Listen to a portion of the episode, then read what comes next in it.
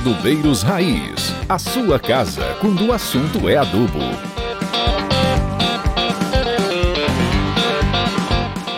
Olá pessoal, sejam muito bem-vindos ao nosso oitavo episódio do podcast Adubeiros Raiz. Hoje a gente vai trazer aqui um cara muito legal que é o Pierre Ferreira que vai falar para gente de operações portuárias. Né? O Pierre é um capixaba com 17 anos de experiência no ramo de operações e agenciamento portuário. Trabalhou em grandes agências marítimas estruturando operações portuárias e há quatro anos atua como gerente de suprimentos na Fertiglow. É, possui dois MBAs pela FAENE, um em gestão de negócios e inovação e o outro em engenharia portuária e logística marítima. E o nosso foco central de discussão serão as operações estruturadas para importação de fertilizantes e gestão de abastecimento interno nas unidades de produção. E aí, Pierre, como que tá? Tudo bem, Jefferson? Um alô para o pessoal aí que está nos ouvindo. Vamos conversar? Bora lá. Né? Pierre, obrigado por você estar tá participando aqui com a gente. Né? Sei até que você está envolvido aí com um monte de desembarque de navio esses dias. E o tempo tá corrido, é 24 horas no ar, né? Igual a televisão. É e para a gente começar, Pierre, você tem uma carreira longa aí, é muito dela ligada à história portuária, né? Ao setor portuário. Nos conte um pouco aí do seu, do seu histórico profissional nesses 22 anos aí. Então, Jefferson, vamos lá, cara. Eu sou de uma família que todo mundo tem alguma coisa a ver com o mar. Eu tenho avô, tive avô pescador, tenho meu, meus pais é, trabalhavam com agência marítima, tenho tio petroleiro, estivador, funcionário de agência marítima, meu irmão, é, primos despachantes aduaneiros, minha mulher foi despachante aduaneira, foi operadora portuária também, então o metiezinho é bem ligado a essa área. E, então tá no sangue, né? Tá no sangue. É, comecei meu contrato, meu, minha primeira experiência profissional foi com 16 anos e foi num office boy. Eu acho que nem existe mais essa função. Você é quase mais antigo que eu, né? É, não precisa dar muitos detalhes de idades, né, cara? Mas é por aí. Então, minha primeira experiência com 16 anos foi office boy em uma agência marítima. E, assim, eu era apaixonado por estar dentro de uma agência marítima, pensar em navios e começar a viver o que eu via minha família. Saí de agência marítima office boy para ser estagiário da antiga Vale do Rio Doce. Para ver como era antigo, né? É, eu lembro. e trabalhei também na área Porto, né? Vale. Então, depois dessa experiência como estagiário, aos 19 anos, eu voltei para a agência marítima e já na beira de cais. Trabalhei num porto lá em Vitória, chamado Porto de Paú, e focado em exportação de ferro gusa. O ferro gusa é um commodity que é matéria-prima do aço. Hum?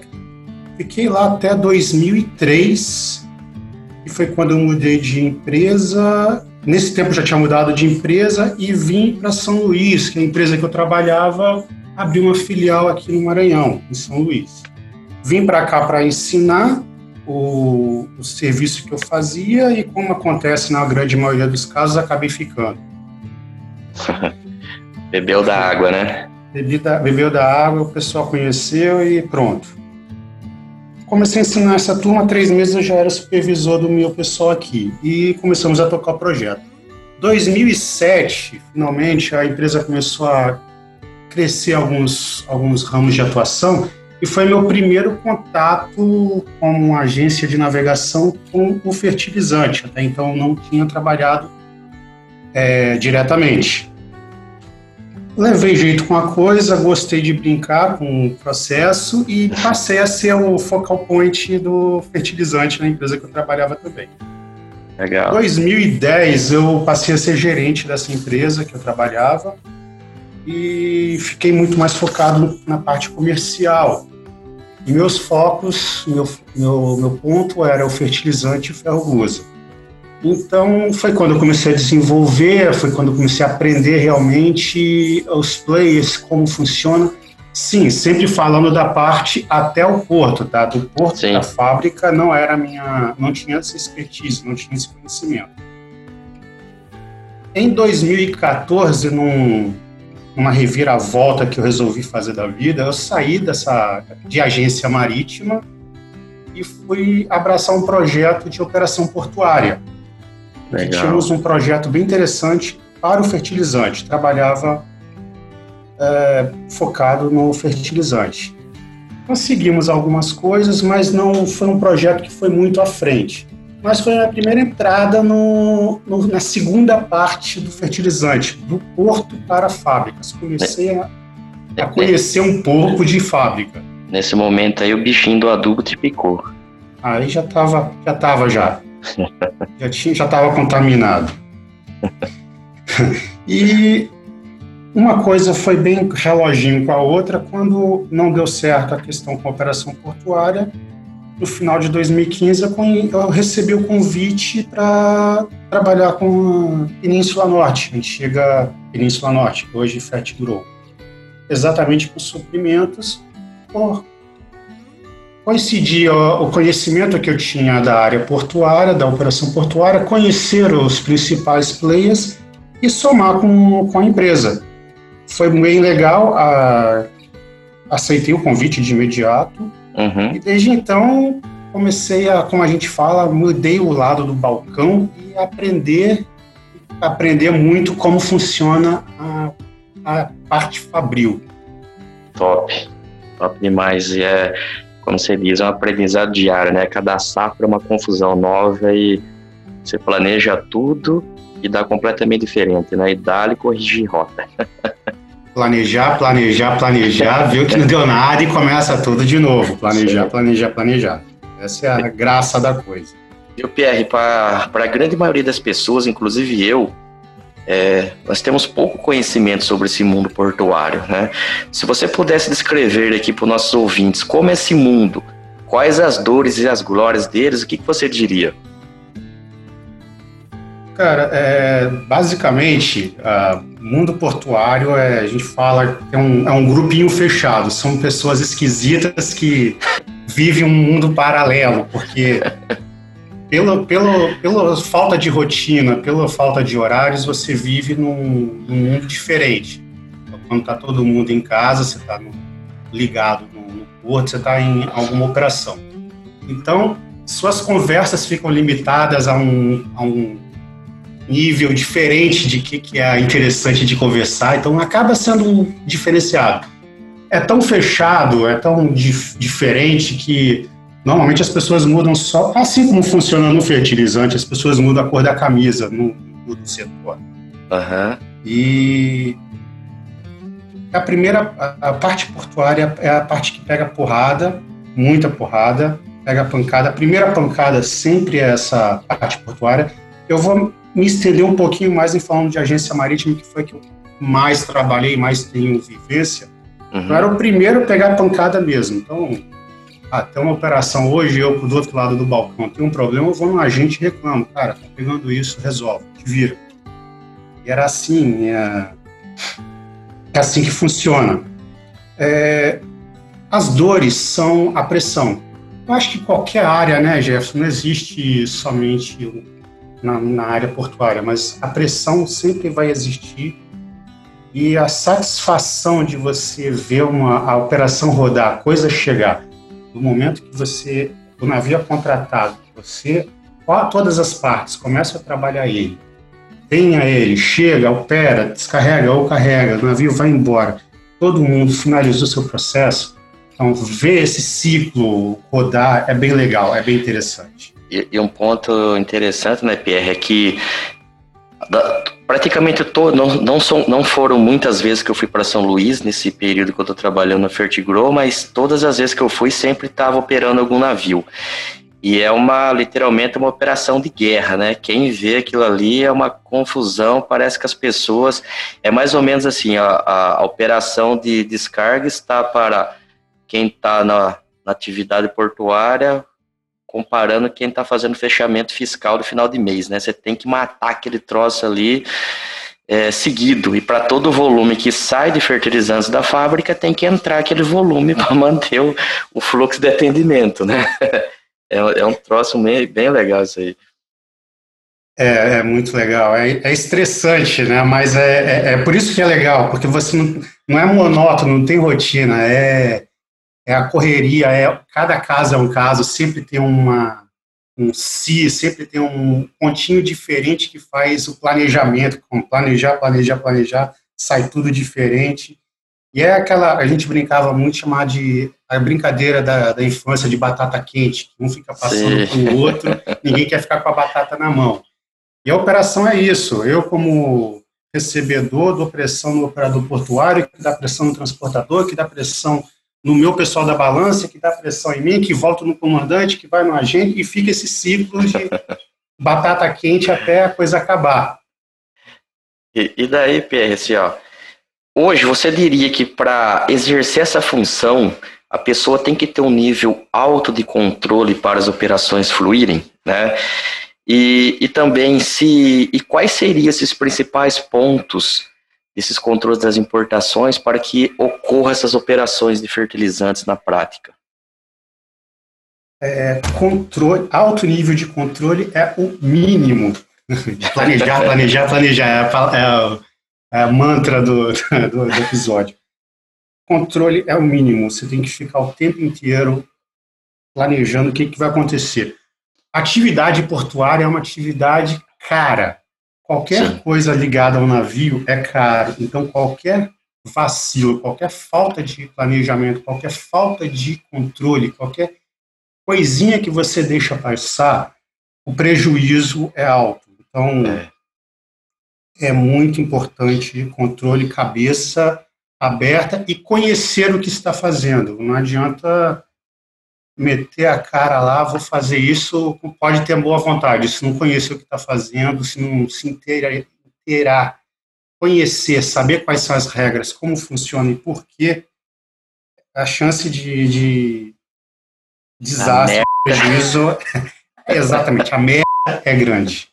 E, e daí talvez, assim, nesse ponto, o, eu lembro ali em 2010, um pouquinho antes talvez, quando o Brasil estava naquele boom de crescimento, né? O pessoal falava muito do custo Brasil, custo Brasil, demurge, gargalos logístico, é, um pouco aí da, assim, que na verdade isso sempre vem à tona, mas nunca de fato sente isso acontecendo operacional, né? Vocês estão sempre superando, conseguindo receber as mercadorias todo ano o volume maior, todo ano a batalha, mas parece que flui. Então, acho que muito desse planejamento aí, de todo mundo conseguindo aparar essas arestas dos gargalos, que tem feito o Porto de Itaqui, especificamente, de ser muito eficiente, né? Exatamente. É, apesar de todas as dificuldades, que nada é fácil, mas exatamente a, a dificuldade vira uma oportunidade. Então, todo mundo se desenvolve, todo mundo procura uma forma de otimizar o processo, de agilizar o processo. E sempre quem ah, um conseguiu resolver um problema que todo mundo quebrava a cabeça, todos vão aprender com ele, vamos todos sempre um processo contínuo de aprendizado. O legal da área é que você sempre está aprendendo, sempre está desenvolvendo. Ninguém sabe tudo, ninguém já estou no meu ápice, daqui não desenvolvo mais. Ao contrário, sempre está crescendo, sempre está desenvolvendo. O, hoje você aí, né, Pierre, trabalhando no Porto de Itaqui, que, que talvez quem der um Google aí, a, você me corrija se eu estiver falando alguma besteira, mas talvez a informação mais interessante que apareça é que ele está entre os três maiores escalados do, do mundo, né? Uhum. É, e qual que é a, relevância dos fertilizantes na operação de um porto tão importante quanto Itaqui? O que, que você vê de novos negócios que podem surgir nesse entorno aí, especificamente ali em São Luís? Então, o Porto do Itaqui é um porto que está em, em, inauguração agora, né, vamos dizer assim, a fase 2 do Tegran, que é o terminal de grãos. E é uma batalha antiga que existe da comunidade com o porto de uma coisa estar totalmente ligada a outra. Para você ter bastante exportação de soja, você tem que ter importação de fertilizante. E como a gente quer o máximo possível de soja escoando pelo Itaqui, proporcionalmente nós queremos que o máximo possível de fertilizante para as fazendas venha pelo Itaqui. Sim. Então, o nosso maior, a maior relevância hoje dos, dos navios cada vez maiores são estrutura. Precisamos de estrutura cada vez melhor para poder fazer a coisa acontecer melhor. Nós temos hoje algumas limitações estruturais no porto que impedem um pouco que cresça mais. Embora o porto do Itaqui tenha crescendo no fertilizante pelo menos 15 a 20% ano o volume de importações, mas eu entendo que esse número poderia ser até maior. Imagina, né? Um crescimento absurdo. O... E você dizendo isso aí, hoje você vê alguma fragilidade nessas operações portuárias que poderiam colocar em risco o abastecimento de fertilizantes? Sim, exatamente essa questão da infraestrutura. É, o porto crescendo muito, a, o Tegram, fase 2 do Tegram, em, que entrou agora, não acompanhou um projeto de expansão do porto ainda. Então, isso vai dar um gargalo. Nós vamos ter alguns. Começamos a sentir agora, a partir do mês de agosto, um aumento nas filas de navios, então isso é o famoso demurge, Sim. que ninguém quer, coisa que nós não havia no Itaqui há alguns anos. O medo é que aconteça o que aconteceu no passado não muito distante, 2011, 2012, em que tinha filas gigantescas no Itaqui, e o que fez uh, alguns players saírem daqui do Itaqui e procurarem outros portos. Esperamos que isso não aconteça. Tem alguns projetos novos para o fertilizante, especificamente falando, que devem entrar em operação a partir do ano que vem, mas até que a coisa é, se assente, ou a gente consiga conhecer como vai funcionar essa nova realidade, essa fragilidade estrutural da infraestrutura é, é temerosa. E, e, é, e, é, interessante, né, porque em janeiro, que a gente estava lá em São Paulo no FLA, nas mesas de negociação, sempre você botava em pauta, né, ó, oh, você está me ofertando o navio X, só que você não se atentou que o, o, berço tal está inoperante, o navio agora não pode ser dessa configuração, tem que ser aquela. Então, esses pontos todos têm que estar tá muito amarradinho na cabeça para fazer a, a negociação com o fornecedor lá fora, né, para a operação acontecer no porto e você conseguir tirar esse produto do navio e colocar dentro da fábrica e depois mandar para as fazendas. Né? Então, uh, às vezes chego na fazenda, uh, alguém me liga, alguma conversa, o pessoal vê o adubo ali no os bags na, no talhão da fazenda, acho que poucos entendem a engenharia que está por trás daquele bag naquela fazenda, né? Reclama de alguma coisa, fala assim, cara, se vocês soubessem o tanto de gente que está envolvida aí, talvez uma reclamação mínima, vocês até re... não iriam nem fazer pelo estresse que foi para colocar esse adubo aqui, né? É uma, é uma engenharia louca esse troço, né? Pois é, desde é exatamente esse o ponto. Desde o momento que você está fechando o negócio, fechando a compra, você já começa a, a estudar, a planejar os detalhes. Um aceite de navio nosso é uma coisa. Às vezes nós somos até muito chatos, porque exatamente prevê esse tipo de problema, não termos problemas, porque, como uhum. falamos há pouco, é, é tudo muito caro. Qualquer detalhezinho que passa despercebido é prejuízo. E numa margem que se trabalha no fertilizante, um prejuízo. É reto o resultado no navio. Direto. E é. realmente o, o, o momento em que o Big Bag chega na fazenda, para o momento em que a coisa foi feita, o negócio, você tem, sei lá, três meses, quatro meses, dependendo, cinco meses. É uma coisa que foi planejada há muito tempo e é, é uma engenharia muito redondinha, tem que ser muito redondinha para para ficar legal. E é, essa é a graça, né, Jefferson? Essa é, é a graça da coisa.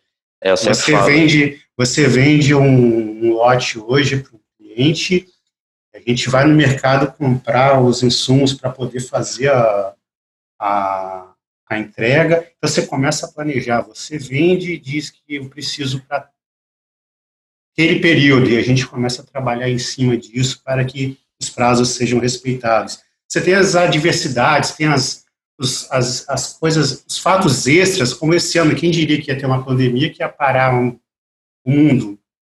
Então, Exatamente. Esses percalços, essas exceções, essas essas coisinhas diferentes é que fazem a cabeça trabalhar, trabalhar, trabalhar para resolver. E daí, e daí, Pierre, sim.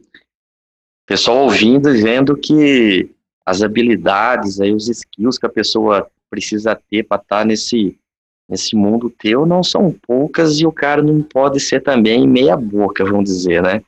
E para esse pessoal que tem interesse em entrar nesse ramo de atuação, que mensagem que você passaria para eles? Venham! Venham! Quanto mais gente aprender. Primeira coisa, é, não pode ter medo de trabalho. Eu acho que qualquer área hoje é essa, mas cabeça aberta, porque você vai aprender, aprender e aprender. E quando achar que já sabe muito, você vai ver que não sabe nada, então vai começar a aprender, aprender, aprender de novo. É, inglês. Nós estamos num mundo totalmente globalizado e que você trata com gente do mundo inteiro o tempo inteiro. Então, tá, inglês, você conseguir se comunicar é essencial. Pressão. Pressão é o, é o sangue do negócio, né? Se não tiver pressão é porque tá, não tá bom, tem alguma coisa de errado. Se, se alguém não aguenta a pressão, a gente pode falar também como força sobre área, né? é. O, mas legal, Pierre, eu, eu, como eu falei no começo ali, esse, esse universo teu eu acho muito interessante, né? Acho mesmo. O, a gente já eu, eu volto e meio, fico mandando mensagem pro Pierre, querendo entender, saber por que vai.